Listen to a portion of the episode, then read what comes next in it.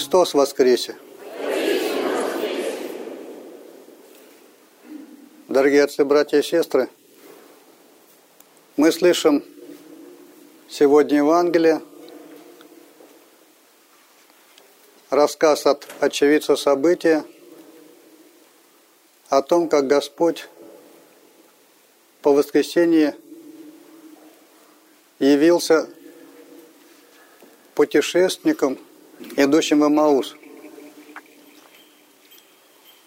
Они, два ученика, шли, обсуждали главное событие, происшедшее, распятие Иисуса из Назарета и слух, известие о том, что он якобы воскрес. В это время сам Господь к ним приблизился, но они его не узнали. Впрочем, узнать тогда было сложно. Это не так, как сейчас. Есть телевизор, есть фотографии. Вот тогда всего этого не было. Видели они Иисуса при жизни или нет, мы не знаем. Об этом не говорит Евангелие. Но в любом случае они его не узнали. И Господь поинтересовался, о чем они рассуждают, будучи крайне опечаленными. Они сказали им об Иисусе Назарянине, вот, и о том слухе, который они слышали. И тогда Господь стал им, изъясняя Писание, доказывать, что воскресение Христова было предсказано – и когда они приблизились в то место, куда шли, Господь сделал вид, что Он хочет идти дальше. Они его уговаривали остаться с ними. Они вошли, и во время трапезы, сказано более конкретно, во время преломления хлеба, они узнали Иисуса, и Он стал им невидимым. И что немаловажно – они сказали, что не наш ли сердце в нас горело, когда он нам рассказывал, толковал на пути Священное Писание. И к ученикам пришли, рассказали эту историю, ученики также подтвердили, что и к ним были явления Спасителя. Вот такое Евангелия. Здесь очень, есть очень много важных моментов. Вот мы остановимся только на некоторых. Первое, что Господь, когда пришли в весь, Он сделал вид, как бы притворился о том, что хочет идти дальше. Даже более того, мы знаем в Священном Писании, что неоднократно Господь как бы делал вид или, ну, что он, например, не знает, что кто к нему прикоснулся, когда мы помним, прикоснулись к Ротачеву и так далее. То есть Господь иногда как бы играл. Но кого он играл? Он играл пророка, потому что приблизиться к Богу иначе было бы невозможно было бы слишком страшно. То есть Господь, Он пришел в рабе из раки, пришел как человек, сын человеческий, как Он сам о себе говорил. Но сын человеческий не был человеком, он был Богом. И для того, чтобы люди с ним общались, он, по сути, как бы играл некую, некую социальную роль. В данном случае пророка из Назарета – его воспринимали как пророка, а ученикам и некоторым другим людям Бог открыл, Бог Отец открыл о том, что этот Иисус из Назарета есть не только Мессия, но еще есть Сын Бога Живаго, как сказал апостол Петр. То есть исповедание Христа Богом – это есть то исповедание – на котором утвердилась Христова Церковь. И вот мы тоже как бы играем, но играем сами себя, чтобы мы были понятны. Вот иногда, когда попадаешь в новую ситуацию, даже не знаешь, как себя вести. Вот у меня так было, когда я стал епископом. То есть пока я не вошел вот в состояние этого сана, мне трудно было иногда понять, вот какая ситуация происходит. А я думаю, как я должен себя вести, как я должен вести себя как епископ. Как епископ-то как должен поступить? И вот я думал, как я должен поступить, в общем, поступал сообразно. И кроме того, человек должен быть понятен окружающим. Вот поэтому, когда мы входим, мы все-таки как бы играем, но играем сами себя. У нас есть разный выбор, как правило.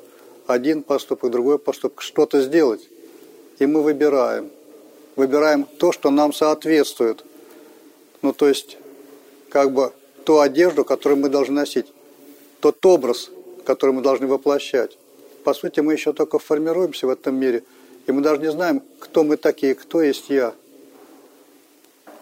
Нам это помогает понять как раз Священное Писание. Мы должны быть подобны Христу. Как апостол Павел говорит, подражайте мне, как я подражаю Христу.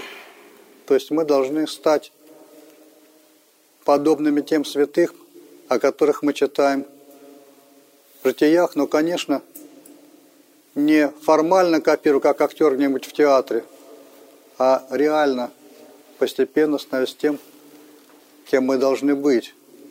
То есть и поэтому человек одевает монашеские одежды, это обет, а постепенно он становится монахом. А если хорошо подвязать, то становится святым монахом. Вот также священник одевает одежду священника, постепенно он как бы входит в это вот, это становится его состоянием, даже независимо уже потом от одежды.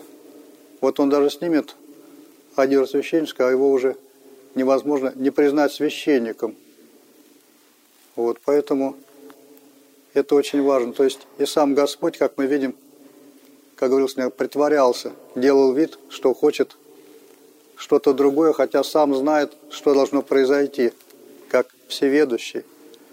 Но вот когда его ученики пригласили на трапезу и стали с ним беседовать, продолжать беседу, то Господь в преломлении хлеба, а преломление хлеба в Священном Писании или в Древней Церкви это слово имело особый смысл. Это то, что, конечно, хлеб ломали, и тогда это вот не так, как у нас сейчас с ножами, с нарезкой. Там было, как правило, несколько проще. Но преломление хлеба говорилось, что это, по сути, Евхаристия. То есть вот, когда говорят о древних, они собирались по домам и преломляли хлеб, совершали Евхаристию.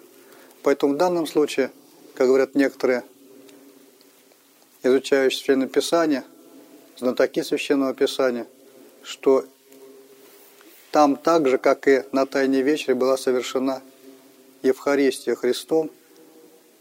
И в преломлении хлеба ученики узнали Господа, и Он стал им невидим. И вот мы видим, они сказали, не сказали, что вот чудо произошло, вот мы видели чудо своими глазами. Они сказали, не сердце ли наше горело в нас – когда он нам говорил на пути. То есть они обратили внимание на свое состояние, на свое сердце, что с ними происходило. И это даже больше, чем чудо. В конечном итоге и чудо ведь тоже чудо не для всех. Многие видели чудеса, которые сам Господь сотворил. И много было свидетелей воскрешения Лазаря, но потом люди остались холодными, отреклись. И многие чудеса, они чудесами признаются только некоторыми. Есть явные большие чудеса, грандиозные, как сошествие огня благодатно в Иерусалиме в Великую Субботу, как и в этом году это произошло, и благодатный огонь достиг и до нас. А есть чудеса, которые вот видит только один человек, или знает, или понимает. Но опять же, если он это принимает как чудо, если у него сердце при этом возгорелось. И даже не столько чудо важно, сколько вот именно это возгорание сердца. То есть восприятие чуда. И мы видим, что чудеса видели и князи народа и так далее. Были у них другие интересы. И это их не тронуло. Когда мы приходим в храм, куда надо обращать свое внимание, чтобы мы случайно здесь не впустую простояли. Вот зашли, посмотрели, посмотрели вокруг, на людей, ну и больше не вернулись. Надо смотреть в свое сердце, то есть что там происходит в это время. Вот из своего опыта могу сказать, что когда только начинал в храм ходить, но не так вот, когда заходишь, это еще было, а вот когда уже ходить регулярно, тоже наблюдал, что внутри происходит, что исходит из сердца. И честно говоря, вот когда приходил, знаете, когда молодой приходит человек вот в храм, в храм не ходил, как говорит, его ломает. Вот видели, он мучается, ему тошно становится, его просто крутит. Вот. Не могу сказать, что меня не ломало, ломало тоже. То есть поднимались какие-то мысли, слышишь, в храм, на службе мысли такие, ну прямо вот обычно такие не приходят, какие-то вот гадость какая-то лезет в голову, состояние какое-то такое. Но я как это принял, как это истолковал, что значит здесь как что-то такое происходит, что вся грязь из меня начинает выдавливаться. Она просто не лежит, она вот так спокойно во мне лежит, пока, пока я там в миру кручусь. А как прихожу в храм, эта грязь начинает баламутиться, она поднимается. И я понимал, что вот так оно есть. А зато выходишь потом из храма, и летать хочется, душа поет. То есть действительно, как будто вот пришел в храм и помылся, омылся, очистился. Собственно, такие выражения тоже существуют. А потом, конечно, вот эта грязь потихонечку-потихонечку сползла. То есть это состояние уже такого тяжелого или такого непростого уже не было. Там бывает по-разному. То есть надо смотреть внутрь себя, смотреть в свое сердце, что там происходит. Вот, а действительно, это место, храм, место особое присутствие Божие. Здесь энергии присутствует божественная, божественная благодать, если говорить таким евангельским языком, а не научным. А если научным, то это не тварная энергия, вот или богословским языком. И они, конечно, производит на нас огромное действие. Вот нам помогает посмотреть себя, в том числе и иконы. Вот когда мы смотрим на икону, мы понимаем, что не мы смотрим на икону, а икона смотрит на нас. Вот все иконы, ну, по крайней мере, канонические иконы, они всегда, они никогда к нам не обращены затылком – они всегда нам обращены лицом, то есть святые на нас смотрят. А вот когда на нас смотрят, мы, соответственно, то, с чего начинали, мы начинаем себя контролировать тоже. Как себя правильно вести. Вот когда мы дома находимся, можем ходить там по-разному. Знаешь, нас никто не смотрит и так далее. Когда выходим на улицу, там мы еще в зеркало посмотримся перед этим, особенно женщины. Вот как на нас будут смотреть, как мы будем выглядеть. И, соответственно, стараемся, чтобы выглядели хорошо. Вот. А так как иконы смотрят не только на лицо, вот как Господь, человек смотрит на лицо, а я смотрю на сердце, то они смотрят прямо на наше сердце, что там происходит. Поэтому они нам помогают тоже вернуться в свое сердце. Вот я стою, понятно, я, может красивый, а икона смотрит внутрь. Вот он святой смотрит, или Господь смотрит внутрь и видеть то, что во мне делается. Вот эта грязь, которая поднимается, или наоборот, хорошие мысли, что там есть. И это опять меня возвращает внутрь.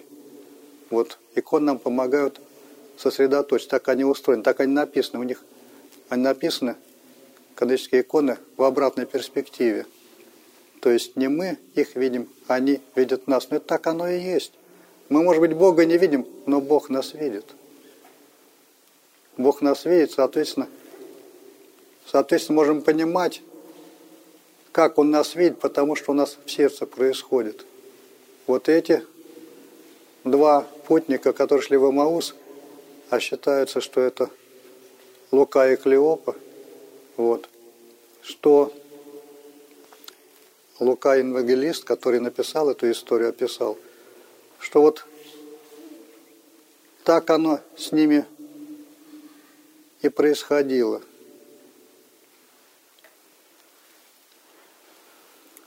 Поэтому, если мы правильно будем наблюдать в храме за собой, то действительно понимаем, что здесь происходит. Человек, который приходит в храм, мы можем тоже ему подсказать, куда смотреть. Куда смотреть в храме. Смотреть в себя. А сейчас весь мир так устроен, чтобы люди не могли себя посмотреть. Сейчас мир насыщен информацией, яркими красками, вот этими событиями, там все вокруг взрывается, горит, как показывают новости и так далее. То есть мы внутрь себя заглянуть не можем. Мы, от это, мы отучились это делать, себя контролировать. А реально это самое главное учиться смотреть, хоронить свое сердце. И если мы начнем за сердцем наблюдать, мы очень многое увидим иначе. По крайней мере, те, кто здесь в храме находится, совершенно очевидно. Совершенно очевидно, что у них тоже сердце горит. Горит любовью. Может быть, не так ярко, как у апостолов, но все равно это тот же самый огонь благодати, который нам говорит и подсказывает, что Христос воскресе!